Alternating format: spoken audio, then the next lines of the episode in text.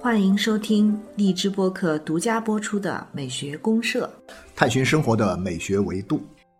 亲爱的听众朋友，大家好，我是生活美学观察家小明老师，我是生活美学观察家可可老师，欢迎大家。大家好，可可老师，我们上一期聊了一下有关男性审美的话题，咱们今天要不接着往下，我们由外转向内的哦，明白明白，就是说我们上一期聊的是一个外形上的东西偏多一点哈，就是一个审美形象的一个外部呈现。那么我们现在是转到内在的精神气质方面来聊。对，从男性气质方面、啊男性意志啊，真正的男子汉审美的这个角度，OK OK，也就是说我们强调说。一个真正的男子汉，他不光只是一个外部形象上具有某些特征，那么同时他还应该在内在的精神气质上表现出某些特质，对吧？是的，其实我觉得柯老师您可能也是赞成这样的一种想法，就如果我们把一种外在的男性或者是女性这种形象跟性别啊完全对等上以后，它其实会产生一种性别刻板化的一个误区。会有会有会有，对吧？比如说这个男性，他可能天生是长得肌肤比较细腻啊，比较白皙啊，对对对长得比较女性化一点，你就不能说他太娘啊。但是我们现在很多人就是说，这人长得漂亮一点，长得那什么一点，说话呢，声音细一点呃声音细一点，还有说这人有点娘。对啊，那另外的话呢，就是某一个女性也一样，她要是啊就是我们说她女汉子，比如说哎呀，她那个力气稍微大一点儿啊做事儿呢有点风风火火那种对感觉的时候，你就说哎呀，这个女的不够细腻，像个女汉子。对这种东西我觉得都是一种刻板印象，这属于性别刻板化。其实我觉得反而也算是一个审美的误区了。我觉得肯定是审美误区啊。对，所以我们今天想聊一下呢，就是实际上在男性审美的背后，他更多关注的应该是一个真正的男性气质是怎么样的。对啊，就是讲到一种女性审美也好，或者是男性审美也好，嗯其实呢，作为一个审美，作为一个我们讲的生活美学所要探讨的东西，更多还是看重的是其内在的精神气质的一种审美的呈现。对，啊没错没错。所以男性气质，我们说这个人他给人的感受哈，嗯他的意志也好啊，他的品质啊，或者说他的各种表现，都是很有男性风格的。比如说啊，威风堂堂啊你说威风堂堂，那我，嗯，今天我就放一段这个威风堂堂是吧威风堂堂进行曲嗯是这个英国作曲家埃尔加的一部作品，管弦乐作品。这个威风堂堂进行曲当中的一首啊，然后我们来听一听他们这个音乐，呃，嗯去感受一下，就是说一种精神气质上的东西，通过一种声音，通过旋律，通过这样一种音乐的呈现，会给我们带来一种什么样的印象？能够召唤出一种什么样的精神的体验？没错，其实我听这个名字都感觉它是其实是很有男性感的，威风堂堂对，威风堂堂，曲对对对，就是说有些词儿肯定是这样的，就是说文化当中啊，它肯定会有一个倾斜，有些词语它可能向男性这方面倾斜，嗯有些词语呢，它会向女性这方面倾斜。嗯，那我们一旦讲到像类似于像威风堂堂啊、威风凛凛啊这种东西的时候呢，肯定是偏向于男性化的。男性的。啊，对，但是呢，我们刚才已经说了，就是你又不能因为说威风凛凛是偏向于男性，好像就男性就只有威风凛凛啊大家可以先听听音乐，我们来感受一下，好不好？哎，好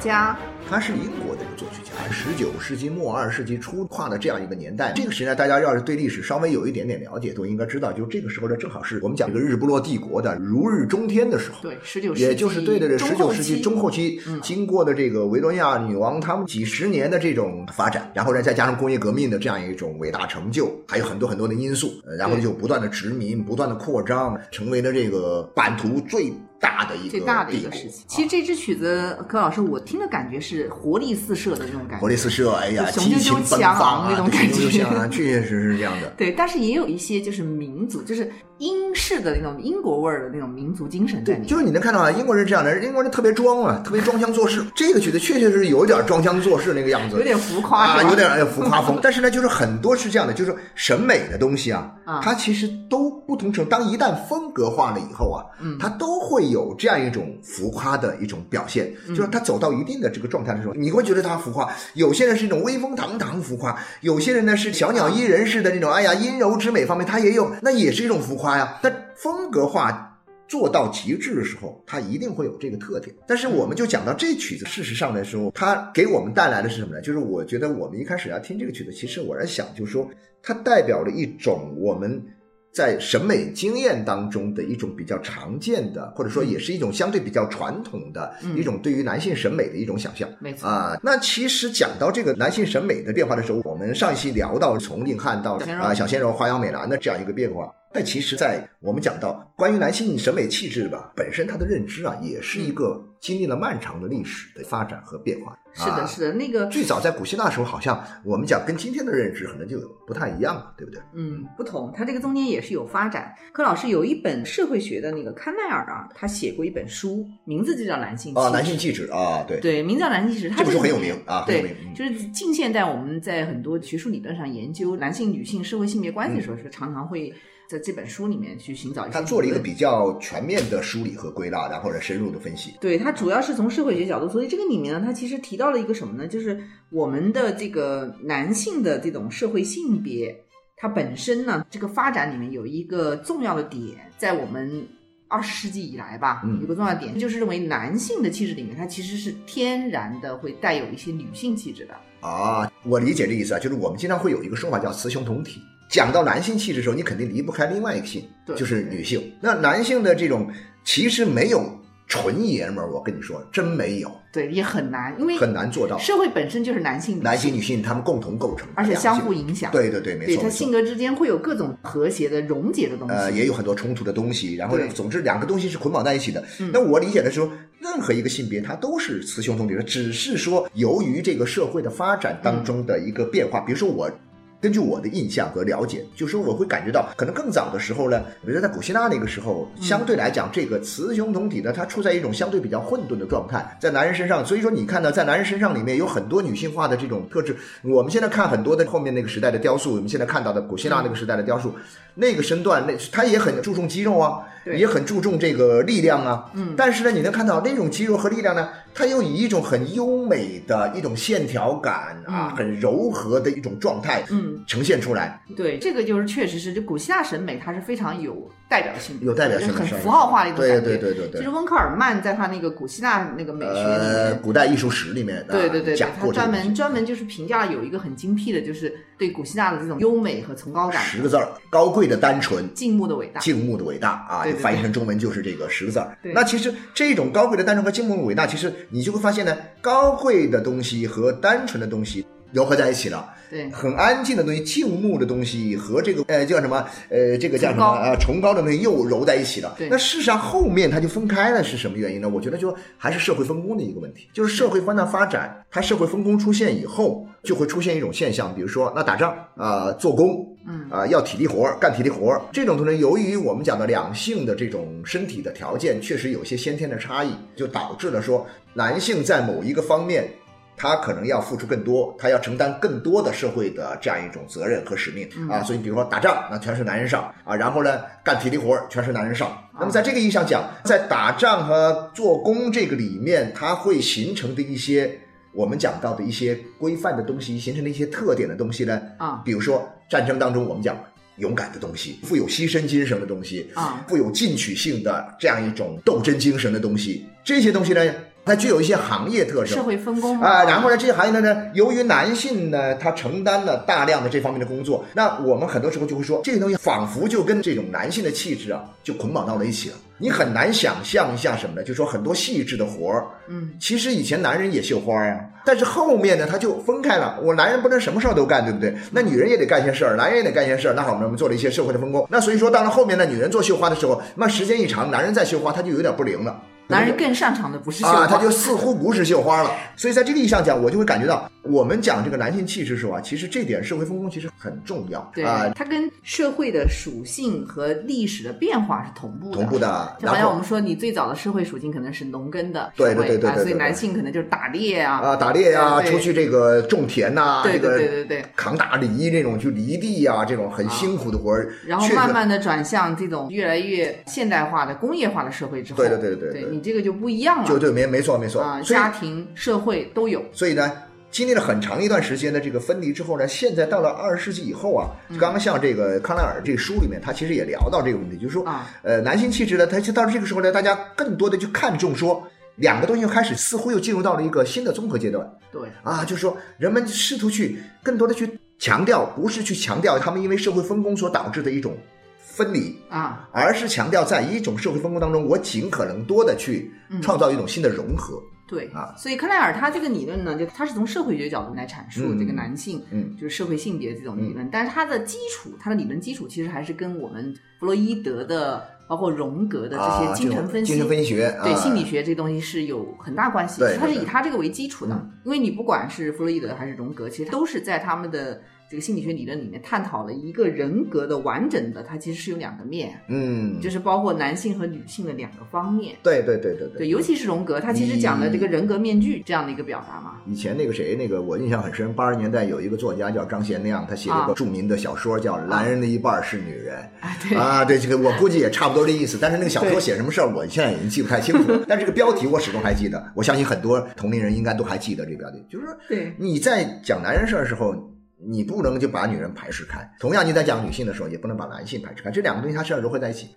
它构成了一个，就是说一个人格的这个两个面。嗯那么包括像这两性之间的这种气质啊，它其实也是互相渗透嗯啊，，然后最终他们可能会会获得一种就是和谐。对对对，对，所以一个男性身他的整个这个人格里面气质里面包含有女性成分，这很正常。嗯反过来说也是如此。对对对，那这样说起来的话呢，这个小梅老师、就说，那我们要去概括性的啊。啊提几个要点，就关于男性的啊这种审美气质，就是比较男性化的审美气质，或者说一种男子汉的啊。审美气质，啊。或者再对应于我们讲的教育部的说，我们要去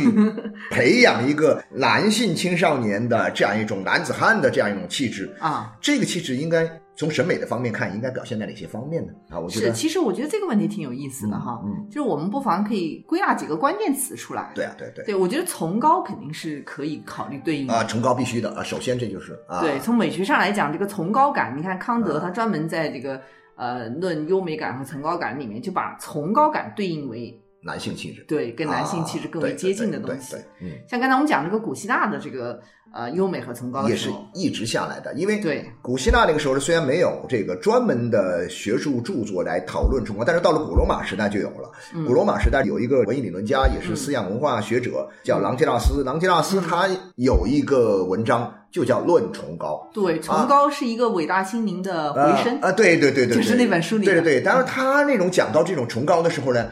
他其实是把它当做一种精神不断外化的一种产嗯物，然后这种外化呢，它通过很多的修辞文理啊，就是你必须要表现出来，你的气质要表现出来。比如说，它表现为一个具有男子汉气概的这样一个具有崇高精神，美学上应该怎么体现呢？比如说嗯在修辞上，他就会讲，比如说威风堂堂的、富丽堂皇的啊这样一种。文词啊，这是必须要有的，富丽堂皇的文词，不断的这样一种，就是我们现在讲的这种，就是因为我们现在有不是有一个词儿叫大词儿嘛，就是你心中要装着什么宇宙啊、世界呀、人类呀这些词儿啊，我们今天似乎认为那个是一个贬义的，但是呢，在那个时代，就人们认为说嗯，一个崇高的东西，它必须，因为你想象一下，一个人站得高肯定是看得很远的，嗯，你要是站得低，你只能看到眼前那一点点。当你一旦站高之后，你的胸怀就变得开阔，你的这个视野就打开了，你的胸怀就这个打开了，然后你看到的东西、感受到的东西就是不一样。然后你写下来的时候呢，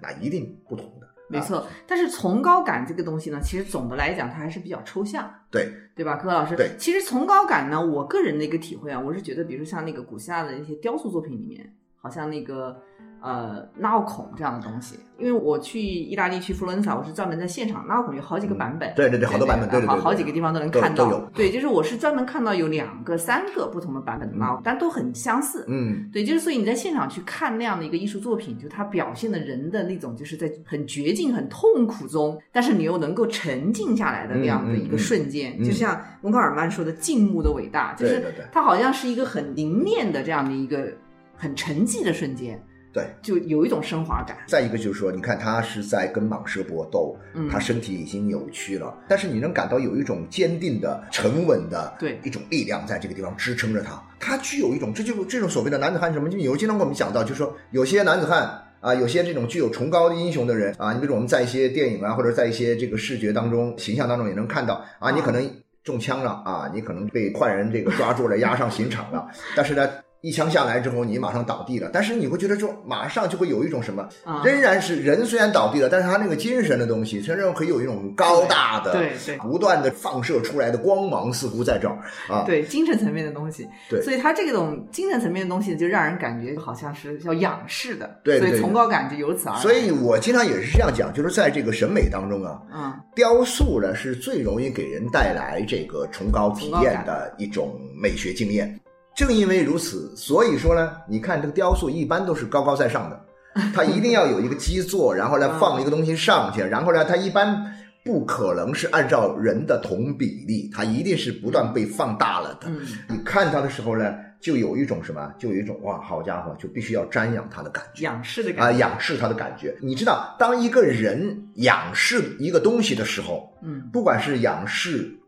一个雕像，嗯还是仰望星空，这时候你抬头往上看的时候呢，人其实通过你的视觉拉升了你的一种嗯，精神的走向，哎其实很容易往你往高处看的时候呢，人就很容易。激动起来，没错崇高起来。你低头的时候呢，你就会沉思，你变得仿佛人就很渺小。哎，我太赞同您的这个看法了。您知道西方它这个崇高感有一个很重要的一个来源是跟教堂有关，有教堂有关，哥特式教堂。对，然后就很高，高高的耸立在一个地方，对，哥特式教堂基本上是要把你所有的视线都引向高处，苍穹，对就是你对对对要去抬头去看、那个，一定要抬头看。对，看那个上帝的，好像他的那种很缥缈的东西，在一个狭小的空间里面。是是是，对，所以啊这个就是崇高感。那么柯老师，我不知道，就是除了崇高以外，您觉得就是我们刚才讲的这种男子汉气质，我们要必备的话，我们还应该提出一个什么我觉得我一定要提一个词儿，这个词儿其实是很普通的一个词儿，但是我觉得很重要，很重要啊的就是勇敢。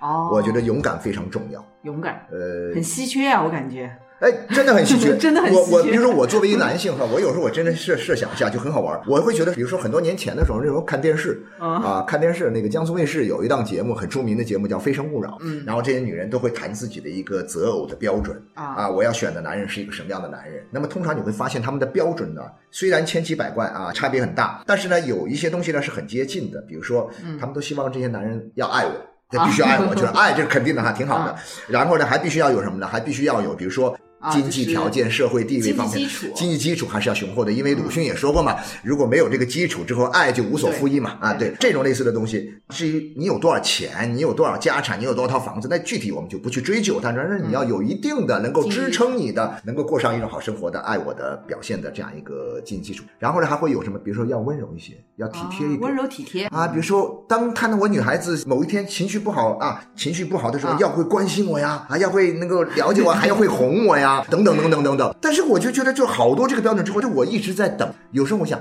还要点什么，因为这些东西，我觉得，比如说哈，我觉得这些东西呢，好像似乎大家都是这么认为的。但是呢，看了这么多年下来，我很少看见有人说我希望我未来的丈夫是一个勇敢的人。应该没有这样的回答，我更新没有，真没有。你会发现，我们今天的女孩子、女性对男性的一种她的认知里面，啊，似乎不认为勇敢对于一个男人有多重要，嗯，是。对吧？现在不是流行说暖男嘛？啊暖男像像你说的那些关键还在于说要对。自对自己己要怎么怎么样？那你说要太勇敢了，那就一天到晚家暴那种感觉，好像就 有这个潜在的危险，对，对？因为男性气质，我们后面会讲到这个问题。啊男性气质，它其实也不是说一味的啊，就是不断的扩张，不断的对什么就好的哈那，最后有可能会发展成是一种就是非常暴力的东西。具有侵略性和攻击性的一种东西，确确实实啊。但是我觉得我们讲的这种勇敢是一种什么呢？嗯我觉得我们这种勇敢更多的是一种就是人的一种勇气嗯啊，人要有勇气，然后呢担当面对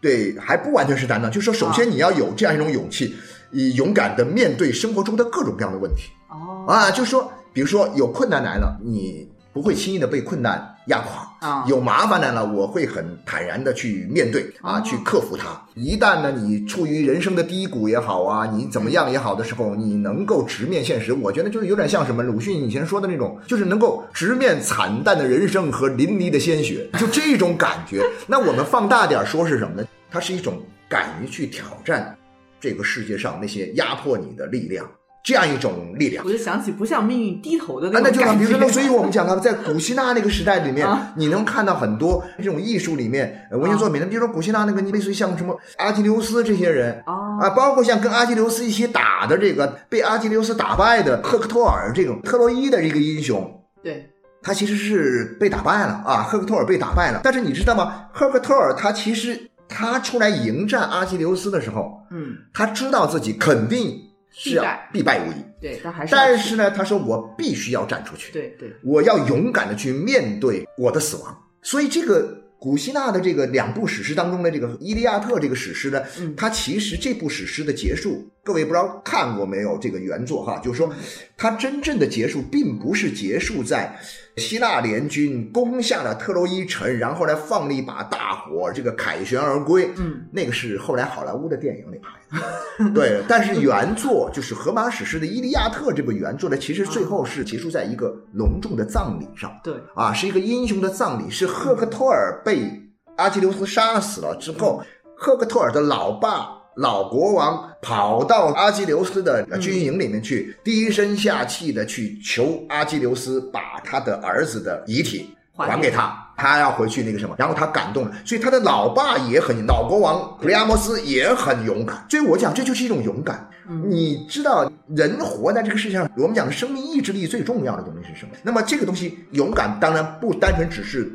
男人嗯要有的一种精神阶段，女人也要很勇敢。但是我刚刚不是讲到吗？就是因为社会分工。就是说，我们在现有的这个社会的制度当中、体制当中和一个文化的结构当中，男性承担了一种必须承担这种责任。我是一个保护者的一个角色，女性相对来讲呢，她是一个必须要被保护的角色。嗯，那可能将来女性强大了以后呢，男人就慢慢的就我完成了我的历史使命，我求女人来保护我的时候，那这种女性的性格里面，我认为女性气质里面可能更重要的就不是那种想讲伊人式的温柔啊、体贴呀、她可能是勇敢了，那可能是像重新回归到将来的母系社会，是不是会有这种情况？那我不知道，您刚才这话肯定很多女权主义会不同意，不同意是吧？那 那对对对，可以探讨，没有没有我们觉得可以探讨。开玩笑，就是说现在这种社会呢，因为它已经慢慢的不再是那么样的需要一种就好像男性发挥它的力量的东西，啊因为我们现在已经科技化越来越成熟了就我们靠那个什么各种各种科技软件，就是对吧？解决问题就。实际上就是传统的社会呢，因为它男性具有一种力量的优势嘛，对所以他可能会很多时候他需要保护女性，嗯他需要走在前面。嗯那现在社会随着这种发展的。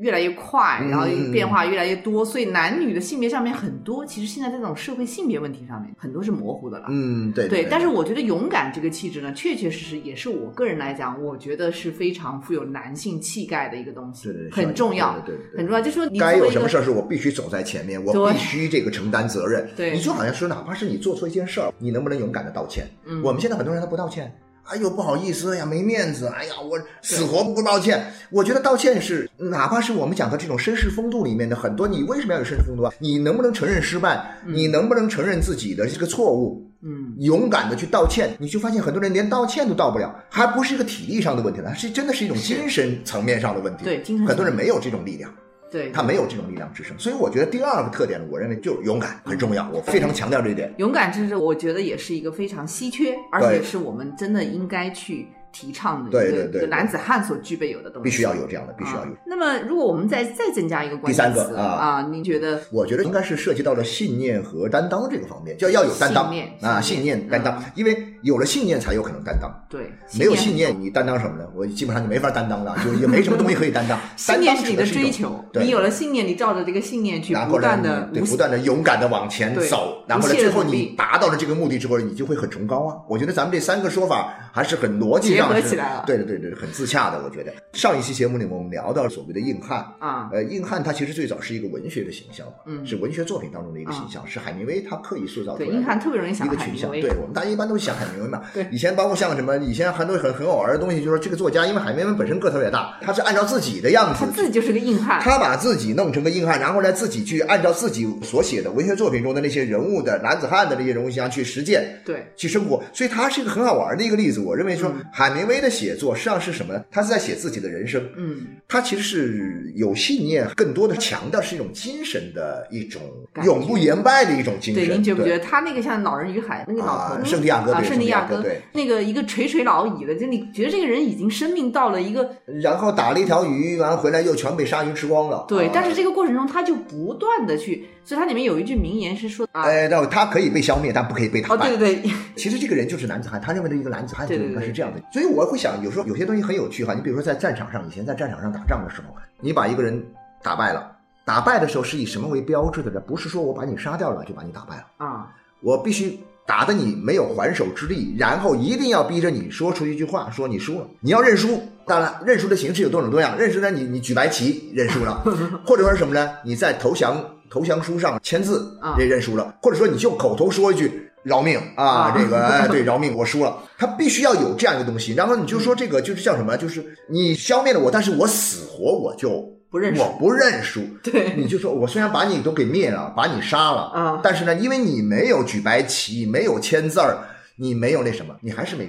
还是不能算你把我打败了。对所以我觉得海明威这个很神奇啊，就是一股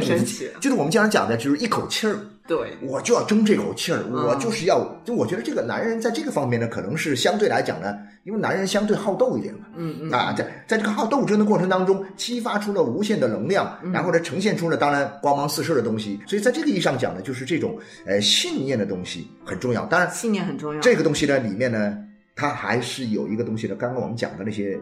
具体的方面，就是他实际上不是一个简单的个人。嗯，就是我们以前讲到，男人在这个社会当中，他可能承担的东西会相对多一点，这是社会分工导致的。对对对比如说，你看看这个一个国王啊啊是男人对啊，当然也有女王哈，但是呢，就是通常来讲吧哈，大部分啊，一个家族里面一个氏族部落啊，他的头是男人啊。一个厂里的这个领导啊是男人，一个公司的老板啊通常啊男人，当然女人越来越多啊包括国家的领导人也是。那这样的话呢，就是说这种社会风光，它会很自然的导致一个什么东西，就是说嗯，男人他做很多事情，他会觉得说我的担当是什么？我可能我现在我想言败，啊，哎呀，我干不动了，我不想干了啊！但是呢，你一想呢，我身边还有这么多兄弟啊，还有这么多哥们儿也好，还有这么多的臣民也好，还有这么多的这个家族族人也好，啊，我必须要咬牙挺着。我觉得这个事情呢，是社会分工所赋予一个男性这个性别角色，它必然激发出来的一种这样一种精神气质。是的，而且我觉得这个信念的东西啊，他一旦有了以后，这个人他的勇气、他的担当就能够很好的去实现出来，，对对对，从而最终达到像我们刚才讲的嗯崇高感啊出来了。崇高感了啊，对。就是英雄也好啊，这个神也好啊，就对对他，首先应该有信念，对。然后他才能够做到，就像我们原来讲的那个古希腊神话里面那个西西弗斯一样。啊，西西弗斯，对对对对对他就是一遍遍的去做一件，你看起来这个人、他早该认输了，应该是对啊？你要认输啊！你说你看到石头推上去，你高兴一下，然后石头又掉下来之后，你就，然后一遍一遍的推上去掉下来，你就要崩溃掉了嘛。对，但这哥们儿他不崩溃，他天天这么干，然后天天这么干，还挺享受的。最后崩溃的是宙斯崩溃，宙斯说：“我本来用这招来治你的哈啊，结果没想到你还挺享受这个。”玩的很嗨。哎，玩的很嗨，算了，咱不玩了，不让你玩了。就是这东西，我觉得其实蛮好玩的。就是说，你最后发现这东西是这样的，就是我们讲这种崇高也好啊，讲这种勇敢也好啊，嗯还有像这种信念担当也好，其实最后其实强调的是一个，如果你都能做到，都有这些特点的话，那你男性的个男子汉的气质啊，我觉得就会表现的比较充分。是，但是刚才那个呃，小明老师你也说到，就是这东西也不能过头，不能过，对，对对所以我们就回到那支曲子，对对对，威风堂堂进行曲。啊，对，这东西也蛮好玩的，就是威风堂堂进行曲，是说刚才讲的不是一开头说了，说这个咱们这个大英帝国当年那时候是到了鼎盛时期，对，然后呢，这个阿尔加是帝国的这个音乐代言人。他是要表达的这种东西，但是呢，后来很多人对这个曲子有意见，对他甚至被评论为叫做一个沙文主义的一个 代表，对，没错没错，对，就认为他有一种就是英国当时那种资产阶级啊，或者说那种殖民扩张的殖民扩张太厉害了，然后对，所以到了最后，你看到了一战来了之后就彻底崩溃，对。啊，所以这其实大英帝国在一战里面遭受重创，然后呢，后来到了二战之后，美国崛起，这中间呢，我就觉得威风堂堂，他其实从音乐的角度提醒我们这些男人，确确实实。任何一种精神气质的东西哈，嗯，它不能表现过头，过头了就会有他的攻击性和他的，特别是男性气质。对对对，男性气质表现的过了头就是攻击、侵略，然后最多他就是暴力倾向。对，很恐怖的，是这样，很恐怖。对，所以那对呀，我经常就想到，那女性气质表现出来就是，那就是冷战不理你，就是哭哭啼啼，那也很崩溃，是吧？这种东西，所以我们讲，最后呢，我们就来再听一段威风堂堂，威风堂堂，对对对，感受一下这个当时的这个比较华丽骄饰的资产阶级的这种小氛围。对对对对对对，但是呢，我们。重点还是要反思我们自己啊啊，把握好这个度，就是这样的。没错让我们都成为这个威风堂堂的男子汉啊，威风堂堂的男子汉，但是又充满了善意，充满了这样一种温柔，同时呢又崇高、勇敢、有信念，就这样。好的，今天咱们就录到这儿啊，好，下次节目再见，谢谢大家。